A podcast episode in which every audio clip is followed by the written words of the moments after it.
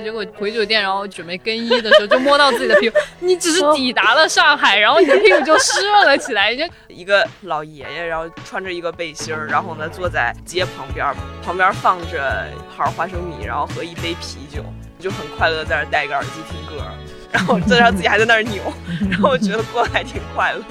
就是那种差不多得了的精神，就是我喜欢北京的地方。就上海就会让我觉得它有一点太精致，太精致的东西你就会觉得很难接近，以及你自己也要精致起来。那对于我来说就很难啊。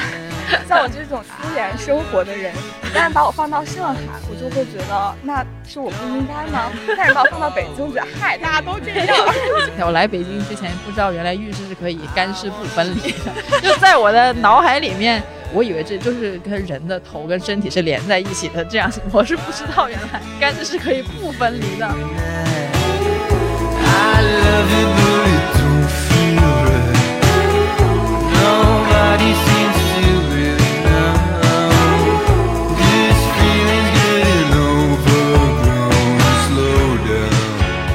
Hello，大家好，欢迎收听美理想编辑部，我是林兰，我是阿紫，我是乔木，我是佳俊。今天其实是没理想最后一次在看理想的录音棚里面录音了，啊听起来感觉要被驱逐出啊！对对对，要被取缔了，会有新录音棚的，但可能就是几个月之后的事儿了吧。众所周知，我们就是一个没有任何存货的播客，就是录了这一期没有下一期的，所以我们录完这一期之后。下一期的那个录制环境可能大街上录啊，对，可能就是在大街 上，有一些非常自然的底噪，对，会有非常自然的底噪，就没有现在这么好，这么安静的。听众会说你们现在也没有，也就 但是，你要常把戴耳机的听众送走，就是，但是你要知道，现在这个录音环境已经是顶级了，之后的就是。反正先给大家打个预防针吧，所以就珍惜现在的这一期。那么言归正传，我们这一期要聊的话题是北京、上海生活拉踩。这个话题很危险，因为我们很多年前就是在没理想刚刚开始的时候聊过一期北京叫啥美食荒漠啊，对，美食荒漠。当时也是比较稚嫩嘛，然后就是有啥说啥，然后就招。北京离美食最近的地方是大兴机场，对，三个小时就能去广州。当年真的是有啥说啥。受到了很多人的严厉批评，就是说你们懂啥？哦，那我赶紧出去了，感觉这一句真的很危险。对，然后我们现在好死不死又再来一期，因为我们觉得还是有能够聊一下的啦。就是因为其实像什么北京、上海的生活是经常被拿来对比的，然后近年来呢，也能看到很多人逃离北京啊，或者是从北京搬去，就有很多在北京。什么上学打工了很久的人就搬去上海了，反正我身边还蛮多这样的人，然后就觉得北京、上海生活还是有蛮大的不一样的。喜欢他的人就各自有各自的理由吧，所以今天我们就来聊聊这个家俊。我们今天的配置，家俊是之前在上海生活工作过多久呢？是有一段时间是吧？差不多有三年，三年。嗯，而且我是个上海人。哦，户籍上的话，所以你在上海是生活过三年，我觉得还是挺有话语权的，是真实的在那边生活过，不是像我这种在北京生活，但是去上海旅个游或者简单的去个几天，然后就会感叹上海真的很好啊，天气又好，又很适合散步什么的。嗯嗯，哎，我刚开始还想说是要 copy 一下反派影评的那个那个结构，就是来个优点篇和缺点篇。那我们先来讲讲上海的优点篇吧。我们大家在座的都去过上海，是吧？有人没去过就很尴尬。就是那他为什么坐在了这里？不知道，就是有什么错漏，是吧？小紫去过，去过，去过。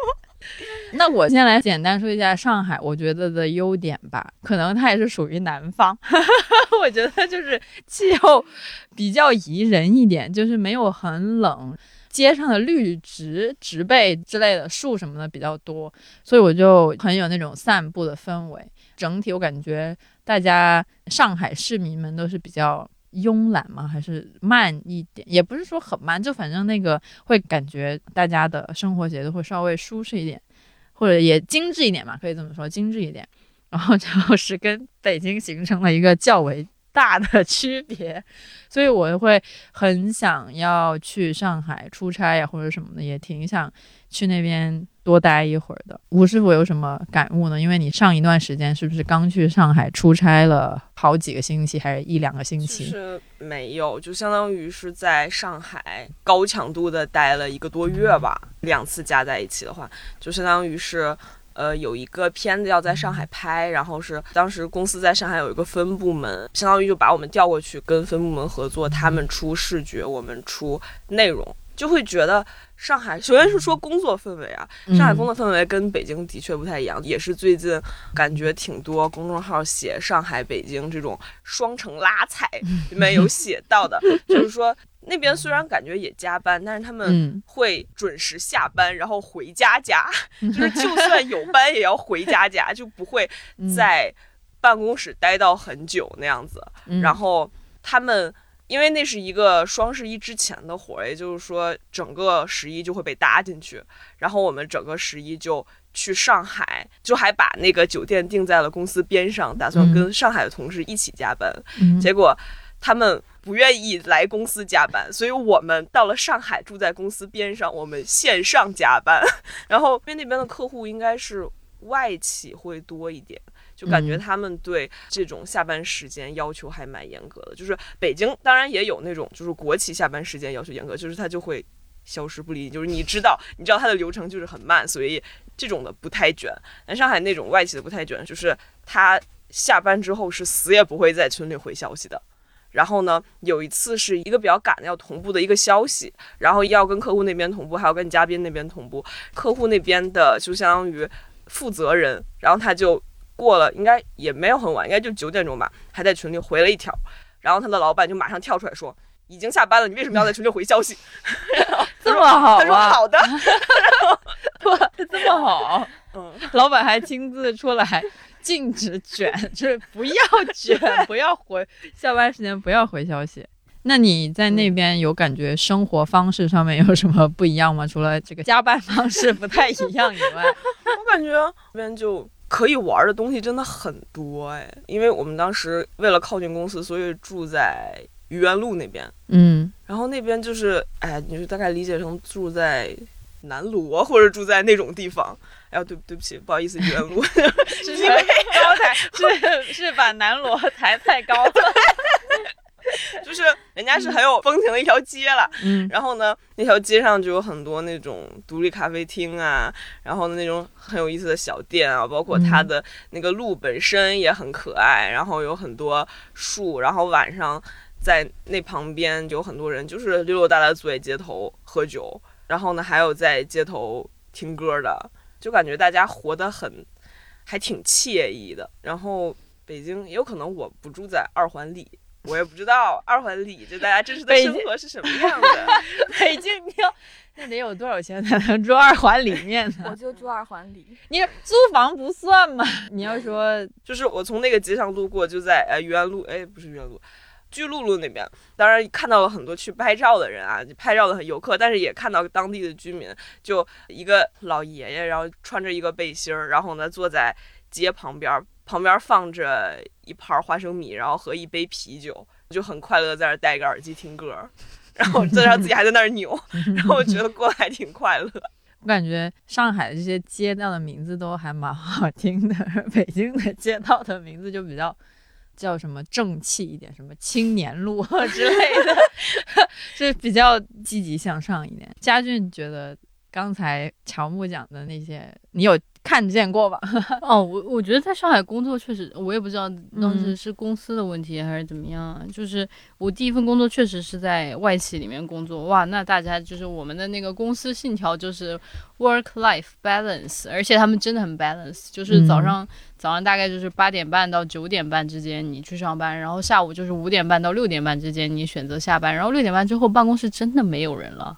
就是当时在外企是这样，然后后来去一家创意公司吧，然后那确实就是有活儿的时候加班很晚了，就是那个是确实是有，但我感觉好像整体上海工作氛围确实是会没有那么的卷，包括我听朋友之间聊到的话，可能也是错觉啊，也嗯也分行业啥的。但我真的很想很想说，就是在上海的生活真的是会精致很多。我在北京想做 SPA，我找不到地方。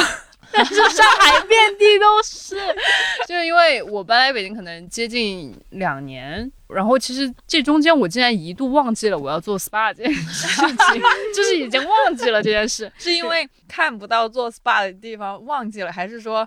没错。这个需求 somehow 被被不需求是非常的被大 是因为看不到而 忘了。对，看不到而忘了。结果后来前段时间吧，然后应该也是回上海出差，然后就看到哇，打开大众点评，嗯。然后因为我记得当时在古北地区，我之前在上海住也住古北那边，然后在古北地区一打开就是 SPA 一堆，而且都是有那种服务很标准化，然后就是你随便知道你进一家这个店，他给你提供的服务都是很 OK 的，当然也有更高级的，就我选择了某一家进去，就确实是一个很好的体验。嗯然后，那在北京，你一打开点 SPA，然后没有连锁店，没有标准化的服务，就是给人家感觉。然后就是有标准化的服务的，都是一些感觉是十年前的老品牌，就没有做品牌 换新的，你懂吗？就是老品牌就是我在上海的时候，人家说要带我去当地的一个网红 SPA 店，然后我看着这个牌子，说我在北京好像去过，也是叫这个名字的 SPA，好像是连锁。但是呢，上海那边就是很精致，有下午茶，有泡泡浴，还有精油啊泡泡什么浴是什 SPA 么？然后呢，在北京，北京这边同品牌哦，两副面孔。北京这边其实也很好，就是一个特别热情的东北大姐给我搓澡，然后大家是一直在跟我聊天，但是也很好，但是就是不一样的感受，你知道，同一个品牌不一样的感受。对，真的 就差别非 差别非常大。嗯对，然后我我前几天也在跟嘉瑞抱怨这件事情，我就问他，我说你在北京在哪儿去做 SPA？介绍我。嘉瑞在什么双井富力广场，他还去他的那边洗澡，我震惊了。对，就有这个，然后还有就是同一家餐厅在北京和上海差别很大，服务就很大。因为我很爱喝葡萄酒嘛，然后嗯比如说去餐厅，我就会点葡萄酒。有的你在北京真的就能看到那个葡萄酒杯上面还有水渍，就是在上海这件事情，我觉得是非常不会发生的。而且就比如说你葡萄酒。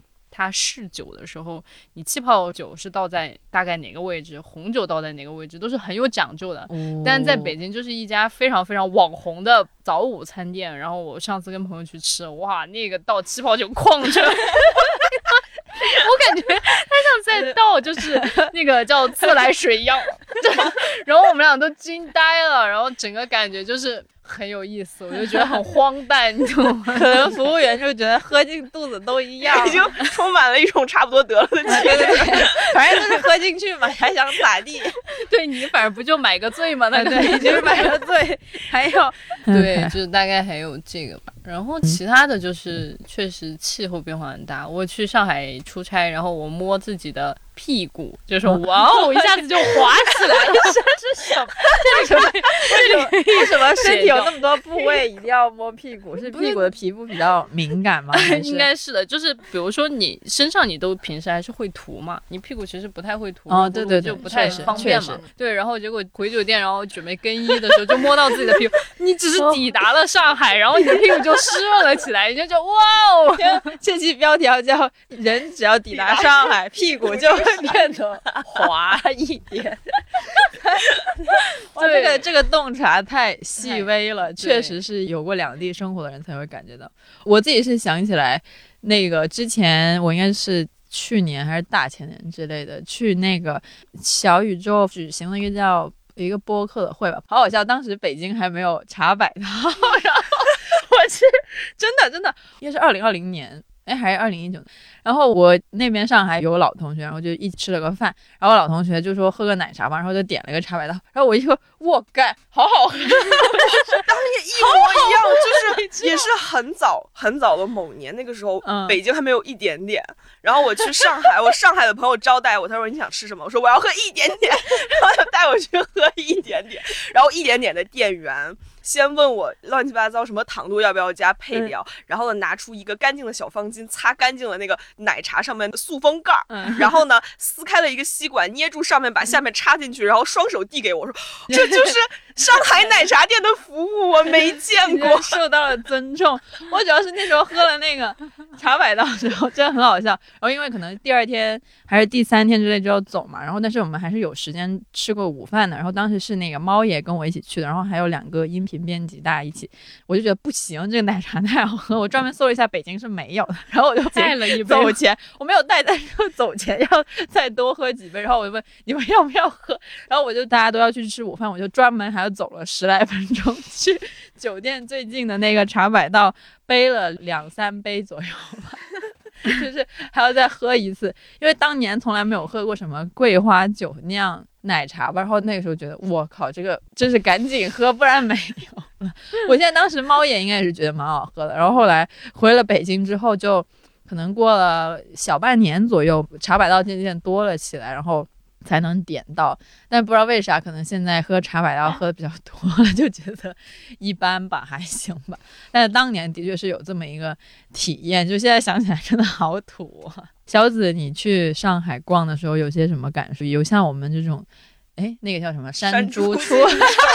哎，对，我我背了一下前几期阿那亚那期，就是那种山猪进城的感觉吗？我觉得要补充一点的是，觉得上海的女孩子都好漂亮，就是街上大家都穿的很好看，然后也很漂亮。在北京的话，要分地区嘛，比如说三里屯附近，你就会觉得大家穿的太过了，就是用力过猛，就是有点对，太用力。然后在其他地方，你比如说我们现在办公的这片区域，就是你稍微穿。的好看一点，你就会觉得在这里格格不入。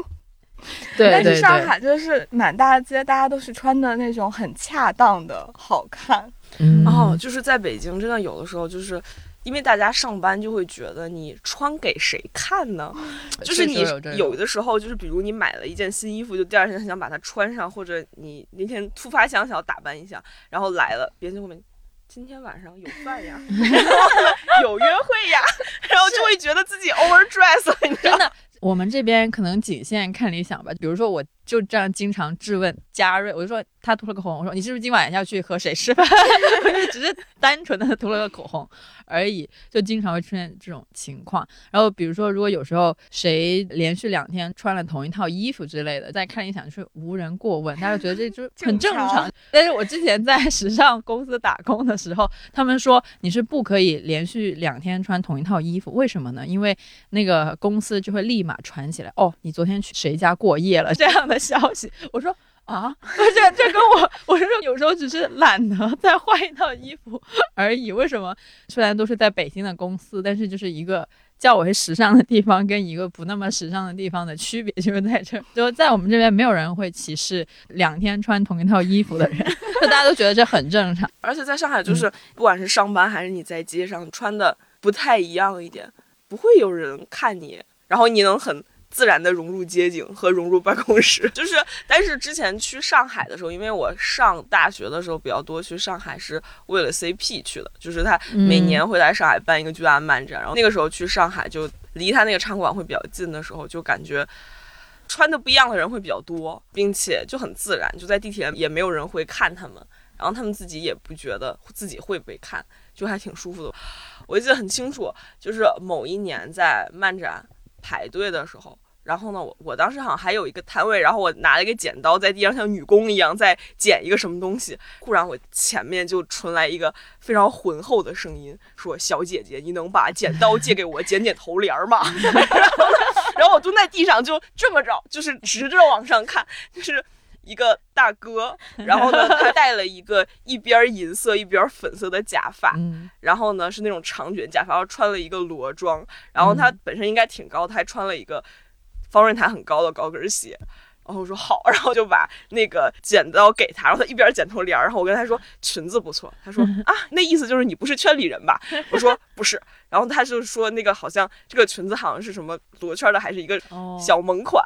然后就很开心的聊起来了，然后就哦，上海，这么听起来好像上海是会更开放或者是包容一些吗？你会这样觉得吗？家俊，就是你生活过两地，我觉得上海是陌生人之间更加开放和包容，然后北京是圈子里面会更加的开放和包容。我觉得这个是非常微妙的一种感觉，就是其实在上海大家各过各的，不太会打扰你的生活，所以说你穿成什么样子，大家也不是很在意，就是你开心就好。但在上海，就比如说，我觉得是不太会有那种特别跨阶层的局的。大家就是在一起，可能就是我们都是这个公司，或者说差不多的这种收入水平，然后差不多的社会地位，大家在一起玩。但在北京，其实我参加过不少。很多奇奇怪怪的那种局，就是有那种才毕业的，然后也有这个可能稍微呃工作几年的，然后也有大佬，就大家在一起玩的那种局。其实北京特别认圈子，他就比如说，如果有一个圈内人把你带进那个圈了之后，大家在里面是非常包容和互相帮助的。但是在上海，我感觉很少有这种情况。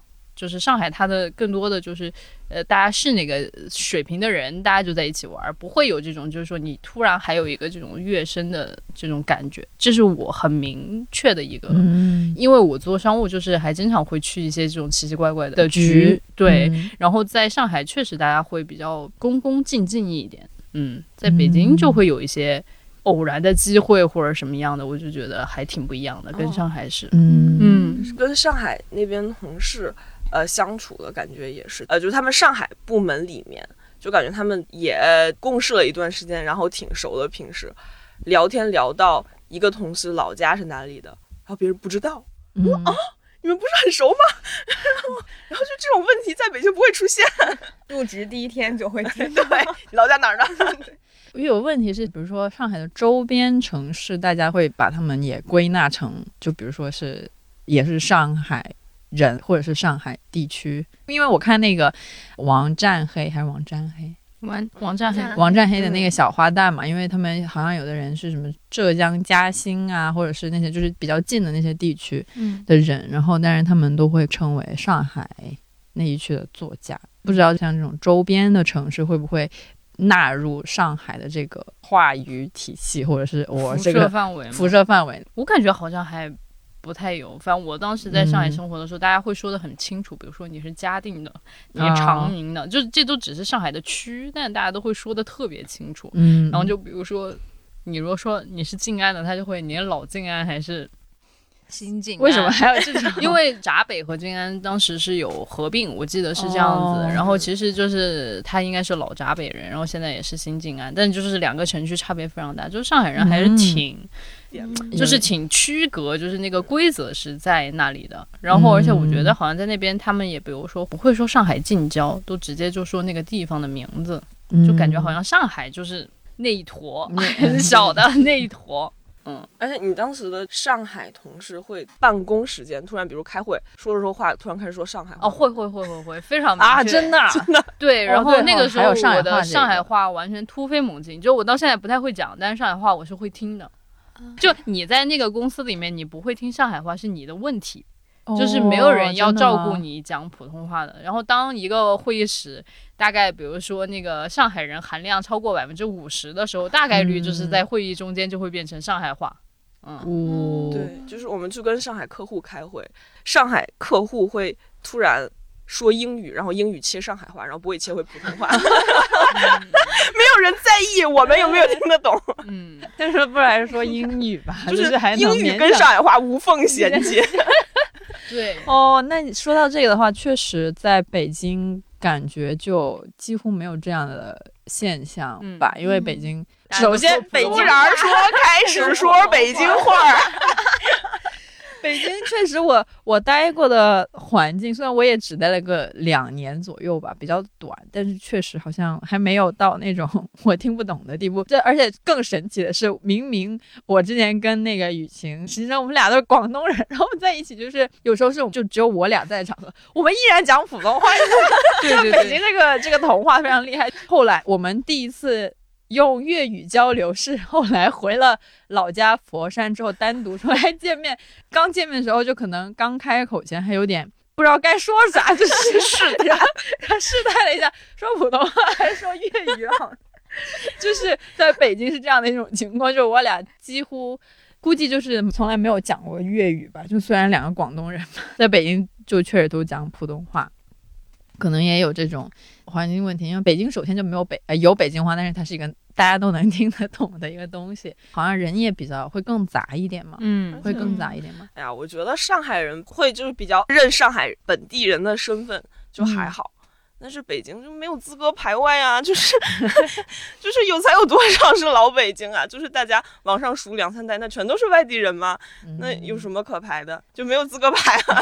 让我想起我前两天看了王安忆不是做《第一炉香》的编剧嘛，然后呢他在一个采访里面说，嗯张爱玲的祖籍其实也不是上海，而是河北唐山那边。然后就一个转发说张爱玲乡温宁，然后说说说说乡温宁就是哦。乡乡下人，是哦这意思吗？对，然后笑死我了。张爱玲乡下人，对，那而且其实其实你们知道吗？就是嗯上海话和上海话之间差别都有的。当时的一个老板，他跟他的助理讲话是用上海话，然后呢，但是他私下会说他的那个助理是外乡人。我说、嗯啊，你们不是都在讲上海话吗？然后他就说，其实他的那个上海话是有带口音的。然后我就很震惊，就是他们连这个都分的，嗯，分得很清，哦嗯。这也太厉害了。有，其实北京话你能听北，京话你能听出，你能你能听出是那种北京是胡同味儿很强的，还是那种就是正常的，还是这种就是嗯被稀释了，被稀释了，比如海淀这边儿的。对，因为吴师傅确实没什么北京口音，就是一个正常的普通话，我听起来觉得没有，还是有，还是有，就是没有没有那么浓。好吧，胡同胡同，胡同是怎么怎么大张伟那样的，那就是胡同味儿北京话。救命！哎，要不然说说上海有什么缺点？虽然刚才也说了一点，要不嗯小紫来说一下，你觉得上海有什么缺点，就是或者你不适应的地方吧？不要说缺点这么大，要不然又被人 diss 了。这次 就其实我们刚才讲的那些北京的缺点，嗯对于我这样子的人来说，我可能反而会觉得那是我喜欢北京的地方，就是那种差不多得了的精神，就是我喜欢北京的地方。就是上海就会让我觉得它有一点。太精致，太精致的东西，你就会觉得很难接近，以及你自己也要精致起来。那对于我来说就很难嘛。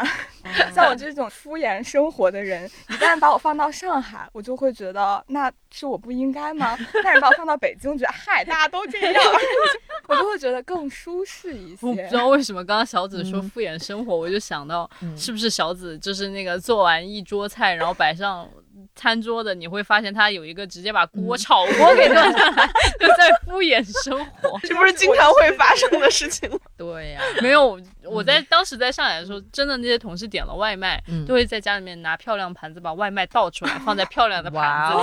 他还会对，这是很太在意浪费资源了。就是你还要洗碗，本来已经点了外卖。嗯，他们很在意，就比如说在外面哦。买的那种小甜点，他们就是绝对会把那个打开，然后放在一个小碟子里面，然后给你把那个嗯。叉儿给你放好，就放在那然后他们很很介意这种事情的。哦，就是精致到。上次还跟蓝妹分享过的一个洞察，就是说到说回之前去上海出差做的那个短片，然后他他最后会有一个 cast，然后那个 cast 就 会、就是他就是视觉部分基本全都是上海团队，然后内容部分就是北京团队，就在那个 cast 表上泾渭分明，嗯上海部分全都是什么 Lily 啊，然后 Steven 啊，然后什么 什么听起来像日本什么的英 Seven 啊文，名，对对对对对，呃，就是不是那种很常规的英文名，还有一些就比如出现罗马音的那种都有。然后呢，到了北京这边儿，老王、老胡，然后火火、花花，就是而且因为你知道视觉跟视觉在一起，内容跟内容在一起，就是上下两节儿就在中间分层了。立马看出来上海团队跟北京团队的区别，太好笑了。然后我，因为我有一个朋友，他在外企的公关嘛，他就嗯说我们，因为我们有时候会聊，会将来会想要去哪个城市，我们两个都是有点拒绝上海的人，就会真的，哦他有点精致的让人想要拒绝。他就说，以他的这个工种，嗯在上海的话，就是一定要背名牌包去上班的哦那种，化精致的妆，背名牌包。他现在就是每天不化妆，拎一个帆布袋子。他说那种情况在上海是不可能发生的。哦，对哈，尤其是公关这个行业，可能要求会更高一点。嗯，我以前也是想过，不知道以为上班的时候要穿的很 fancy 还是怎么样，但是可能因为第一份工作就是看理想，然后发现没问题啊，帆布包那就是感觉看理想就大家方圆几公里内你看到一个人，你大概能断定他是不是去看理想上班的人，因为那个风格就是帆布包或者帆布鞋，然后大家比较看起来比较文艺一点或者咋的，就没有任何很华丽的那种装束，但但凡。非常时尚的，我觉得会更上海 style 一点，因为已经逐渐开始说一些北京的 优点，北京北京的优点。但没哎，我本来还想说要接一下北京的缺点呢，北京北京缺点太多了，太多了。那说一下北京的缺点吧，要不哎不是，我要先说一个压倒全国的一个优点，嗯，就是怎么着它就是首都，它一定是最安全。的，这个话。我操你这话说的 是不是？是不是优点？没有办法，真的没有办法。是北京最安全，但是也有另一面，它乱七八糟，审批很麻烦，就会导致现在很多活动和很多演出就不会再来北京了。它的环球演出亚洲站就是上海，然后上海完了就结束了。一般那种上海、香港没了。对对对，一涉及到这种文艺活动，中国只有一个城市，那就叫做上海。确实。北京举办大集会的这个要求会比较高一点，可能要经过的审批都比较多，所以会比较困难。但是可能上海相对来说会没有那么严格吧，所以就会有很多好的，有很多活动在那边都会举办。对啊，就是这次去上海特意挤时间去了一趟浦东美术馆，我觉得哇哦真不错，就是因为北京这边现在美术馆。涨价涨得也蛮厉害的，就是之前是一百，现在可能一百二、两百的票都有。然后去了普通美术馆，我记得好像也是一百二的票吧。嗯，然后是四层五个展，然后我都惊呆了。然后，然后每个展都体量也不小。嗯，然后就哇，北京，我本来还想说它医疗资源 会好一点。因为我之前跟我的朋友聊，我因为她是我认识的一个姐姐嘛，她刚刚搬去上海，然后我就每天在朋友圈看她的生活，就觉得天哪，实在太完美了，因为她家里面种了很多好看的植物啊，然后就是那种。比小红书博主还要更博主、更精致的那种生活，然后他还会做饭，租了一个很漂亮的房子，就是特别好看。他说，就如果有什么大病回来北京看，因为北京的医疗资源一定会比上海要好，因为平时什么感冒小病的话，就在上海看一看也无所谓了。只有你在上海生活好，就是心情好，也不会有什么大病。你这你这么说很有道理。对，不过我的确就是认识那种朋友，就是在上海工作。很多年，然后嗯，又来北京，就我就问，就是说为什么想不开，就是为什么要来北京？其中一个蛮重要的原因就是，就比如那样的话，就他家里很可能是北方这边的，就会说，就是父母年龄大了，就可能要来北京看病，就是其实要就是要看病，然后来北京条件又会好一点，然后他在北京的话又能照顾，所以这是来北京的一个重要原因。然后还有一个原因，我觉得也还蛮能说服我的，就是说在。上海就当然现在在北京也存不住，就北京挣钱，北京花，一分别想带回家。但是你这顺口溜实在是太顺了，我都没反应过来。但是上海的那种存不住的钱，是你怪不了别人，是你自己真的存不住，因为太多地方诱惑，诱惑太多，然后呢，就有太多有意思的事儿，就你觉得会值得花钱去做，然后。你就感觉每天生活花里胡哨的，就倒也过得挺开心。但是就比如，当然你年轻的时候没有什么问题，就是你可能稍微有一点年纪，就觉得自己需要一笔攒起来的钱去干一点什么的时候，这种时候是没有的。然后，但是就在上海，就是刚才佳俊说的，其实呃，就是这种跨阶层之间的聚会或者这种交流，其实还是蛮少的。但是来北京这边，就会发现大家。活的全都差不多得了，然后 其实你在这边有的时候吧，你也想花点钱奖励一下自己，但是呢。就是有的店吧，它特别贵；有的店吧，它特别远；有的店吧，它特别不值；有的店吧，它特别网红，人特别多，然后你就熄灭了。就是其实你是为来北京省钱是对，就是第一个是 第一个是能省一部分钱，第二个是你来了之后被这里的氛围感染，我觉得嗨，怎么过不是过的，然后 然后就开始放弃那些不必要的欲望，花里胡哨，花里花里胡哨的，然后就凑合过得了。对，这点我还挺有感触的，确实是这样子的，就是而且我会。觉得这当然，因为到北京两年了之后，我自己也慢慢适应这个城市，然后会觉得上海乐子太多了，其实有一点嗯乱花渐欲迷人眼，对，就有这种感觉。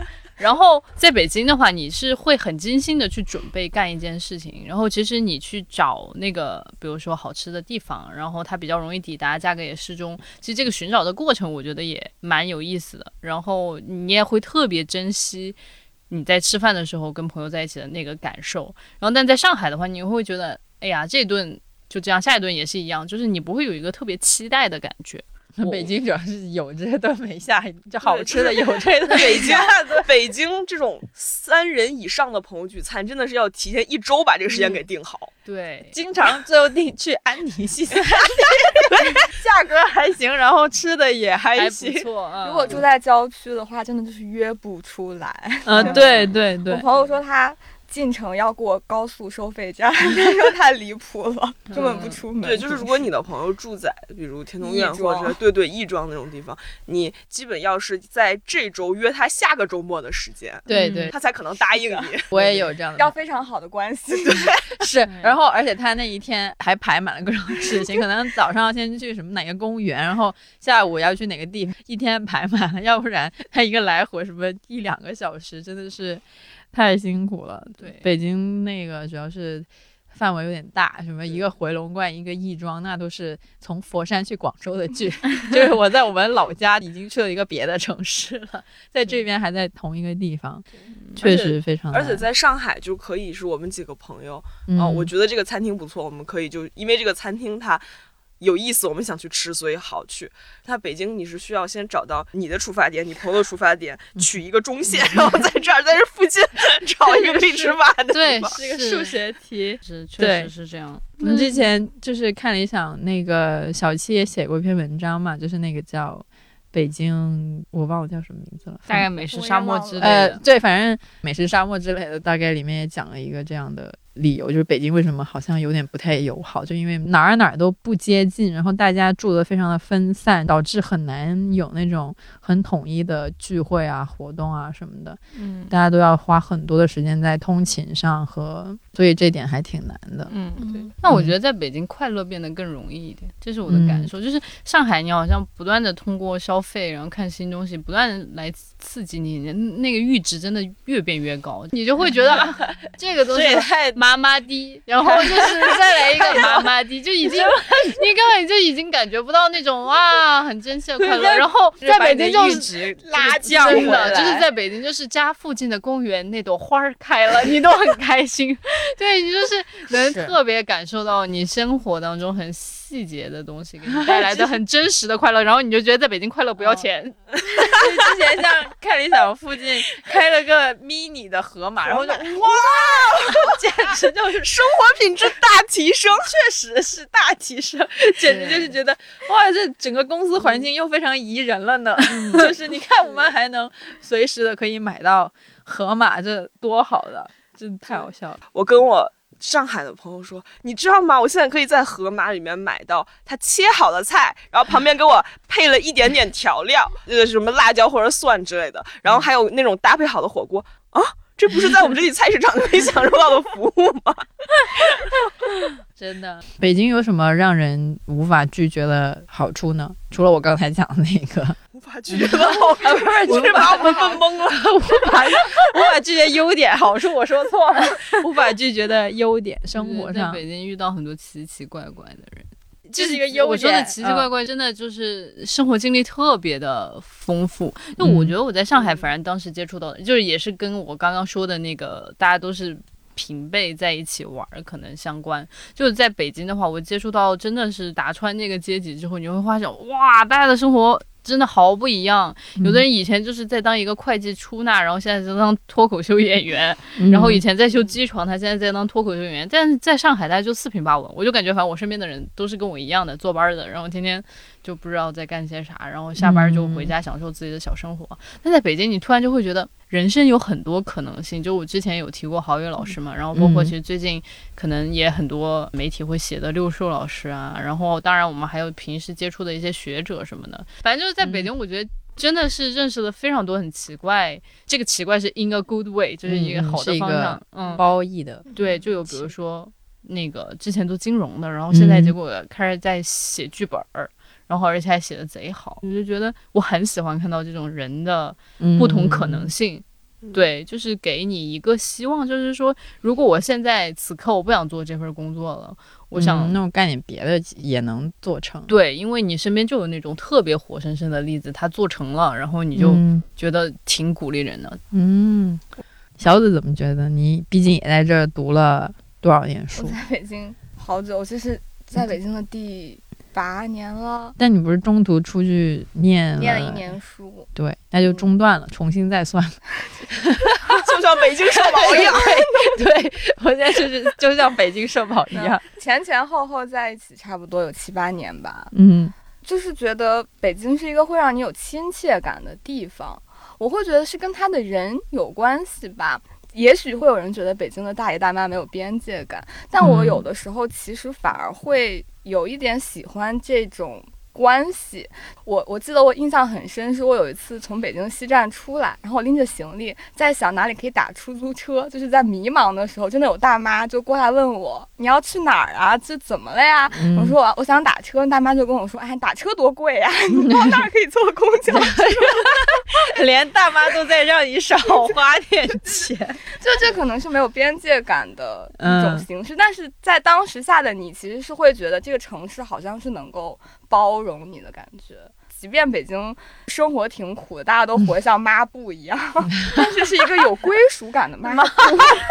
什么有归属感这集的标题是在北京活得像一个有归属感的抹布。我的天，我觉得北京主要是也不是说特别特别的不好吧，除了真的是没有能吃的广东菜以外，我真的是服了。我真的是没有见过一个地方比，就是我以前在美国真的吃的粤菜都补比充一下啊北京要，好补充一下啊，那个蓝妹是一个对广东菜非常没有什么追求的 广东人对，已。经是非常没有追求了。我就老说我就是一个生在广东的人而已，我就是没有特别大的追求。但北京确实是没有一个能吃的粤菜，而且我说的那种，我确实吃过还行，但是那种是很贵的，而且是我的朋友请我吃的。粤菜它不应该是一个特别贵的东西，但是就北京就是没有那种平民好吃的粤菜，这是一点。然后另外一点是觉得那个不是在说优点吗？哦，不好意思，暴露了，我暴露了。另外是觉得那个租房方面实在是有点非常的让那个生活的幸福感会下降很多，因为确实你要租到一个相对来说好一点吧，也不是说要好到飞天的那种。对，这个一定要说一下。我来北京之前不知道原来浴室是可以干湿不分离的，就在我的脑海里面，我以为这就是跟人的头跟身体是连在一起的，这样我是不知道原来就是干湿是可以不分离的。所以我来到北京的时候我就震惊了，我说啊，这是什么格局？就是啊，为什么会这样？就那个厕所它不会发霉吗？就那个水飞上去，后来才逐渐的发现，干湿分离是少数，干湿不分离是大部分吧。可能就从租房的条件来说，我就可能大家住的那哎，如果是买房或者是北京人，可能还是大部分都是干湿分离，是吗？这是这样吗这部分这部分真的很值得跟上海拉踩，因为上海是干湿分离的吧？就是非常严格的。嗯，对对对，而且而且就是同价位啊，你在嗯上海租的房子就会好很多，嗯，就是相相当于同价位，你在北京还是在租一个老破小，你在上海大概你能租到那种日剧女主的家，真的。哎好悲伤。对我确实觉得租房这个，因为是我们这种打工人非常重要的一部分嘛，然后大家大部分钱也不是特别的多，就我们也已经不算是那种预算很低很低的人了，但是我们租的那些都是那种，就是我现在预期已经被调得非常低了。如果你要去想要租一个稍微新一点的小区，就可能都得到五环外吧，然后你才能有一个比较新的小区，要不然你用同等的价钱在三环以内，你就只可能租到老小区、老破小的那种。唉，干湿还不分离，我真是接受不了。但 但是我现在已经被迫接受了很久，但是我原本我是接受不了干湿不分离的这件事儿。行吧，我说完了，还有什么优点？你们补充一下。说了两个缺点？这就是为什么人在北京就是感觉必须得接地气。无嗯论你看起来多精致的一个人，然后呢，你就知道他要么就是选择，他要么干事不分离，对你就是在外哇风风光光，然后呢光鲜亮丽，然后、嗯但是呢，他要么选择住在公司旁边，这意味着猪老婆小，干湿不分离，然后呢那个电卡都要用现金去缴，然后可能那个小区你忘记缴电费啊停电了，然后住这种地方，那要么就可能挤地铁，嗯，呃要么就是忍受大堵车，对。然后呢住在五环外，然后呢周末进城就像就就像跨区旅行，对对，跨城市旅行一样。哎，这个人设一下子就接地气了起来。真的，我现在已经，我感觉我是没有接受不了的那个啥，就干湿不分离嘛，还能咋地？我真的刚开始住过那种，那个厕所非常的小，就可能只有比这个桌子再大一点，它已经是包含了刷牙的，然后蹲坑的，然后还有洗澡的。我真是我不知道原来人使用的空间是可以无限缩小的。我在那儿也住了有十个月吧。北京让你活出一种新的可能，是 是真的。嗯对，还是说点正能量的东西，这个太负能量了。我真情实感的拉踩了一下，但确实今年不知道是不是因为大家都在逃离北京，所以北京的房租今年就至少现在这个淡季是有降的。基本是比前两年有回落，然后上海的房租好像听说是在走高的趋势，可能过两年，哎，你就发现住 不起了，上海。对对可能同等价位就没有这么明显的差别了。反正我觉得北京是有个坎儿，嗯就是你只要跨过那个租房的坎儿了之后，就还是有一些选择了。但是这种单人租都很难，就是一般就比如说两个人可能凑齐八九千块钱两个人，嗯，然后就还是可以有一个稍微我觉得还是蛮 decent 的房子了。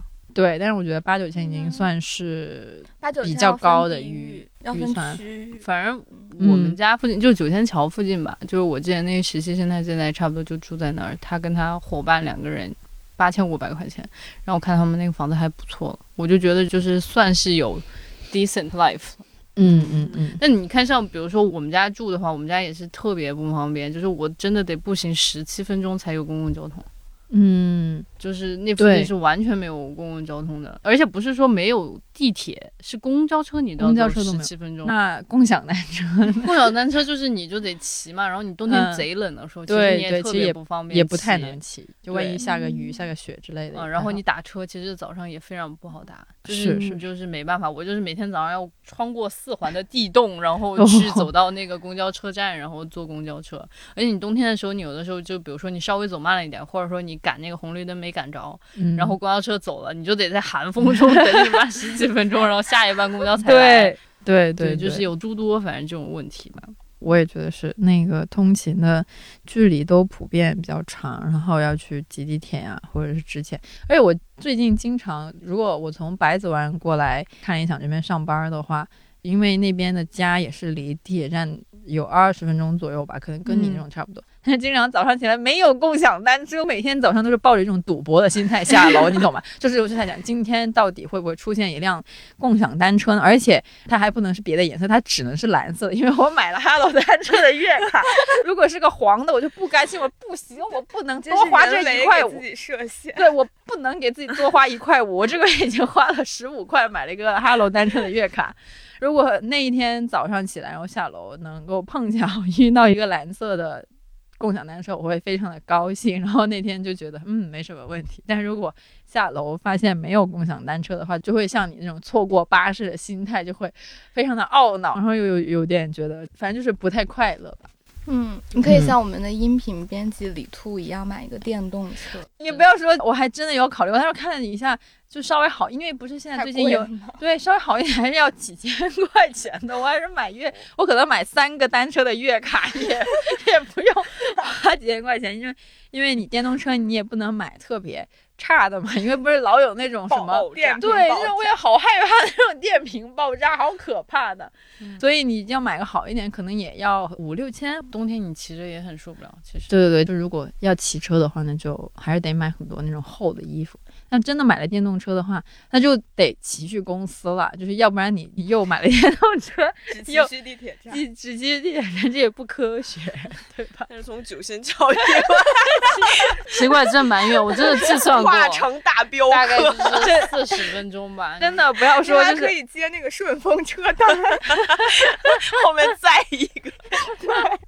真的别说这些事情，就是你要是住得远的人，其实都想过，就是要不然真的看看买个电动车，最后就是发现都不太科学，因为冬天比较长，然后冬天又真的很冷，就不太科学。对，然后结果你就接受了，你会嗯错过公交车，你得步行到地铁站 二十分钟。哎，嗯我就觉得就是蓝妹说的那个，你突然就会发现啊，原来人在这种条件下生活没问题的，可以的，你可以的。都是这样被逼的。我以前也是觉得，那个通勤时间绝对不能超过一个小时，但是现在就是偶尔也会有一个小时的通勤，就发现也就那样。就通勤的时候还能改改稿子，我四舍五入也工作了一点。对，就是通勤的时候还能再用 Kindle 看看书。嗯然后我是之前就是通勤是很短的，大概就是二十多分钟，坐一趟公交就到。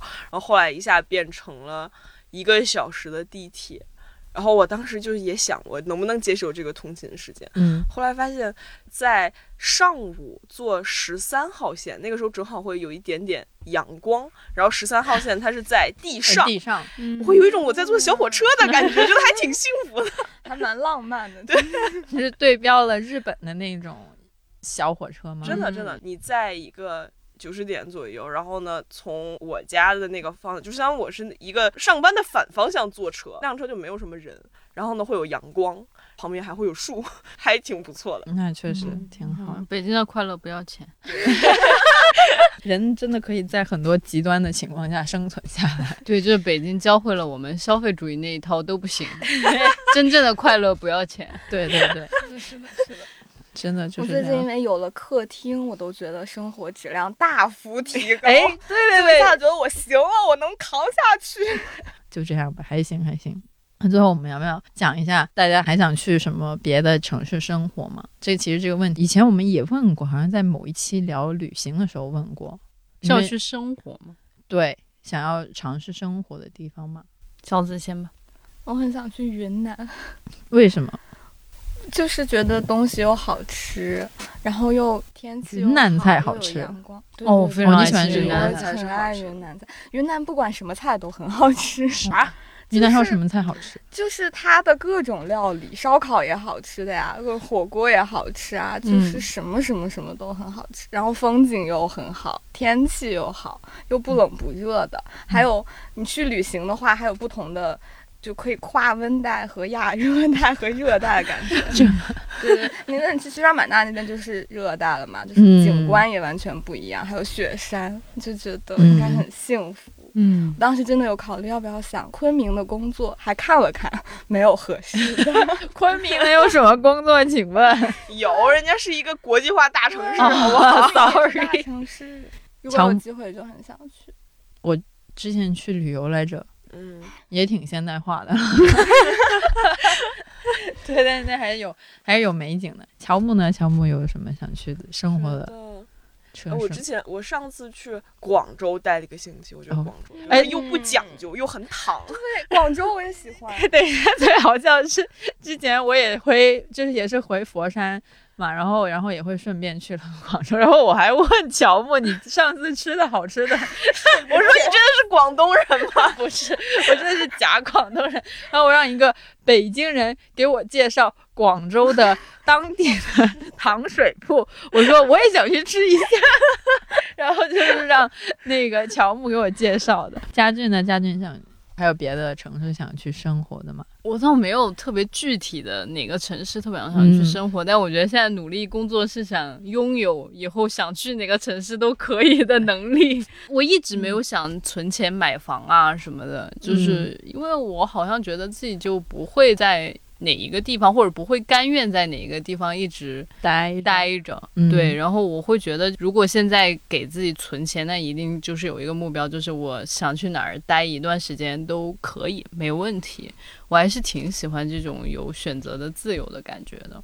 就都想体会体会。比如说，因为我有一个很好的朋友，他就是去印度待过，然后去菲律宾支教过两年，然后后来又去非洲去驻地过大半年，然后就是巴黎、纽约什么的，他都待过。然后我就觉得，就是多多体验还挺好的。而且其实，比如说我们二十岁、十八岁到二十，我看我是就是那一段时间我在欧洲嘛，我那个时候的感觉就是。到处游历的时候，我就会觉得眼界会开阔一些，然后嗯能容易易接受很多新鲜的事物。我还挺想自己能够保持这种开放的心态，不管自己到老了都想要这样。就是最近我也在看一本书，叫《也许你可以找个人聊聊》，然后那个作者他自己是四十岁之前。他是好莱坞的编剧，然后结果四十岁的时候，他后来又去读医学院，然后后来去当了心理医生。他现在已经六十多岁了，然后而且也成为了一个很厉害的心理医生，然后包括现在也写了这本书嘛，特别畅销在全世界。当这个事情就给我挺大的鼓舞，我就觉得很多人觉得自己到四十岁已经。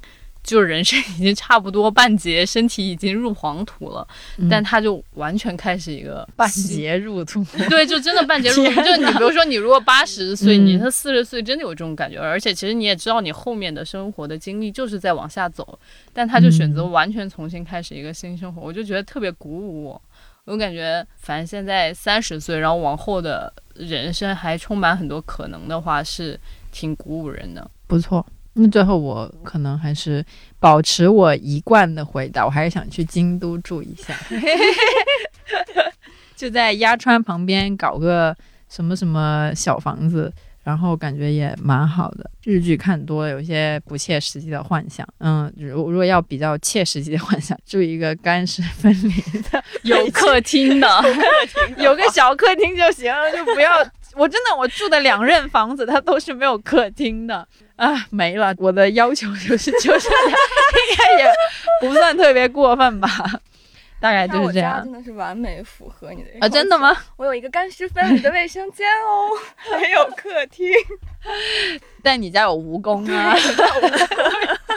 蜈蚣还好吧？吓死你天哪，你这连家里有虫你都 OK 真的？还好吗？我还好，我我不是特别怕这些。但是但是在人居住的环境里，突然误入一只爬行昆虫，还是会有一点点不是令人我躺在床上，然后那个蜈蚣突然就掉在了我的床上。我之前 我之前在香港的那个宿舍，因为那个宿舍是在山上，然后有的时候有时候就是那那那那个时候我就在打电脑，然后呢从天上掉了一只壁虎。到我的桌子上，然后隔壁的同学冲进来把它抓走了。他他开始养那只壁虎，我的养